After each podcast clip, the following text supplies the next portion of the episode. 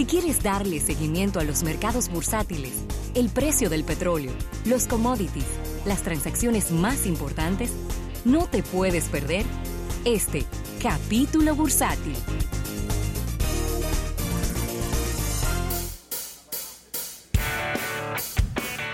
Mire, agradecer a nuestros amigos del Banco Popular. Banco Popular a tu lado siempre. Bueno, y de manera sorpresiva, en el día de hoy, Rafael está aumentando 80 centavos el precio del crudo ligero de Texas y un dólar con 18 centavos el Brent. ¿Cómo? Es decir, aumentos importantes en el precio del petróleo en el mercado internacional. En este momento se cotiza el crudo ligero de Texas en 61 dólares con 85 centavos. Todavía son precios bien modestos con relación a lo que teníamos en el pasado, pero de todas maneras es un aumento de 80 centavos. ¿no? El Brent se cotiza en 71 dólares con 41 centavos. También el gas natural tiene una tendencia al alza. El día de hoy, 4 centavos de dólar aumenta el metro cúbico y ahora se cotiza en 2 dólares con 66 centavos. Y el oro, que en el día de ayer había tenido uno de sus, vamos a decir, sus picos más importantes en estos días, pues ahora baja 5 dólares.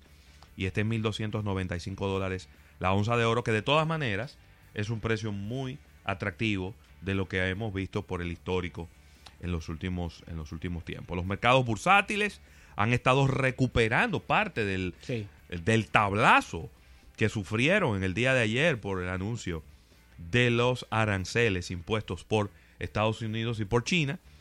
El Dow Jones aumenta 336 puntos, lo que es un 1.33% de incremento, y ahora está en 25.661. El Standard Poor's 500 aumentó un 1.36% y está en 2.850. Y el Nasdaq 1.54% de crecimiento y 7.765 puntos. De todas maneras, muy bajos todavía los índices porque el desplome de principio, de final del- de la semana pasada Ha y principio de esta fue muy fuerte. Mira, y, y sigue la saga, ¿eh? Sigue la saga ya que China accede a continuar negociando sobre comercio con Estados Unidos y el presidente Trump dice que habrá un acuerdo. Un acuerdo, pero en base a qué?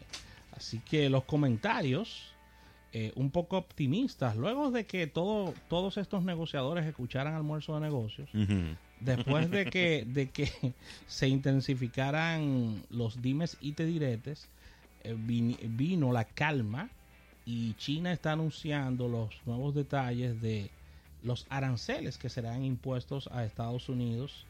Y a pesar de todo de todo esto y de todas estas hos- hostilidades comerciales se dice y, y el presidente Trump refrenda lo que están diciendo los medios que a pesar de todo es un momento apropiado para realizar un acuerdo.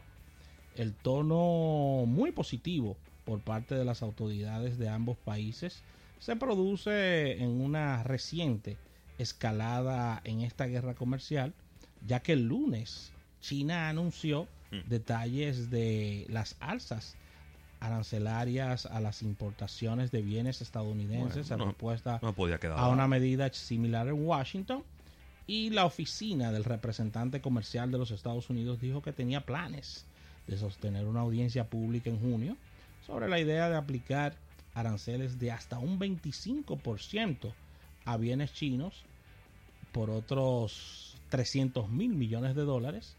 Los celulares y las computadoras portátiles estarían incluidas en la nueva lista, Ravelo, pero no los fármacos, indicó el representante de la compañía eh, comercial de los Estados Unidos. Así que la posibilidad de que la economía global se vea fuertemente impactada por una confrontación más agresiva entre China y Estados Unidos ha conmocionado los mercados bursátiles que si bien es cierto, como decía Ravelo hace un instante, están ligeramente recuperados, no, no han sido suficientes a la caída que han tenido en los últimos días debido a este, a este bombardeo por parte de ambas partes de aranceles. Nota, estamos hablando de este bombardeo entre China y Estados Unidos, pero no olviden que Estados Unidos está puesto para lo suyo con Europa también. También. Y con México. Y con México y Canadá. Sí. Esto no es Y que- sanciones a Irán.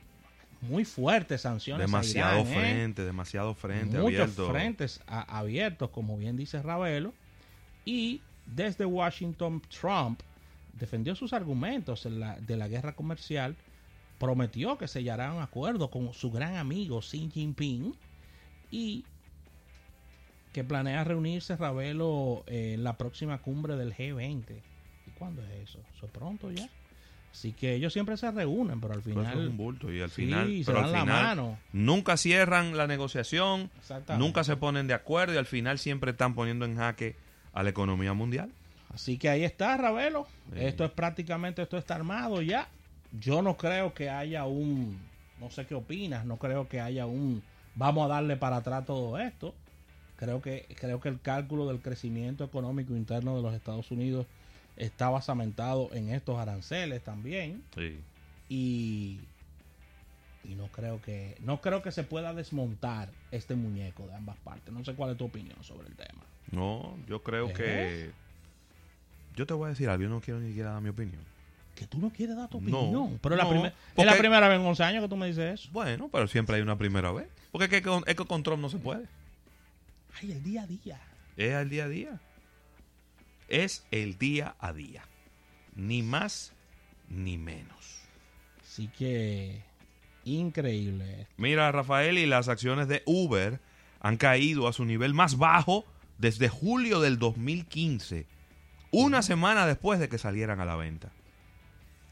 Eh, las acciones, déjame buscar en este preciso momento, déjame actualizar esto al minuto para ver, para, para darle la información más fresca a nuestro público. Pero mira, independientemente de la caída, eh, en el día de hoy ha aumentado un 1.9%. Las acciones de Uber, para que tengas una idea, el viernes estaban valoradas en 44 dólares con 74 centavos. Sí.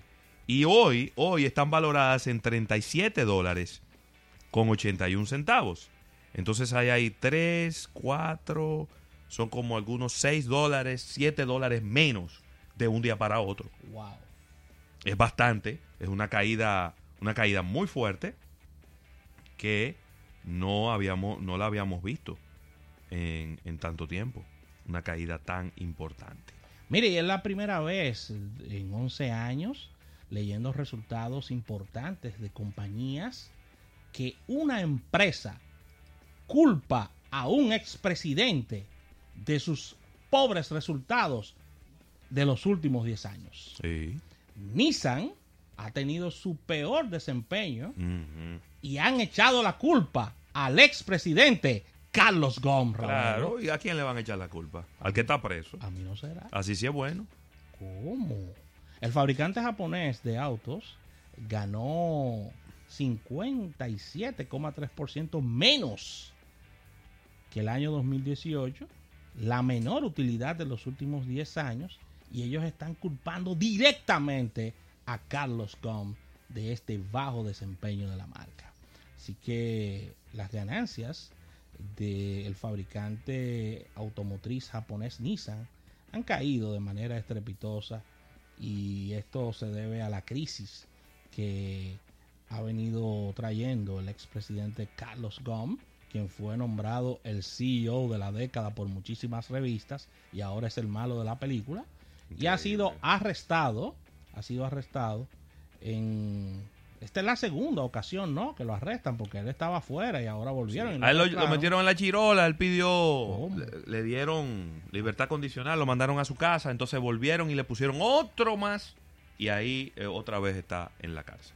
Así que ya para cerrar, el, el beneficio en el año fiscal terminó en marzo, descendió como bien decía en cie- se- 57,3% hasta unos 319 millones, mil, mil millones de yenes, que esos son unos 2.900 millones de dólares menos, ¿eh? estos son números negativos de eh, con relación a los números de Nissan. Este ejercicio es el más bajo desde el año 2009. Así que con esta información, Ravelo, cerramos este capítulo bursátil dando las gracias al Banco Popular. Banco Popular a tu lado siempre.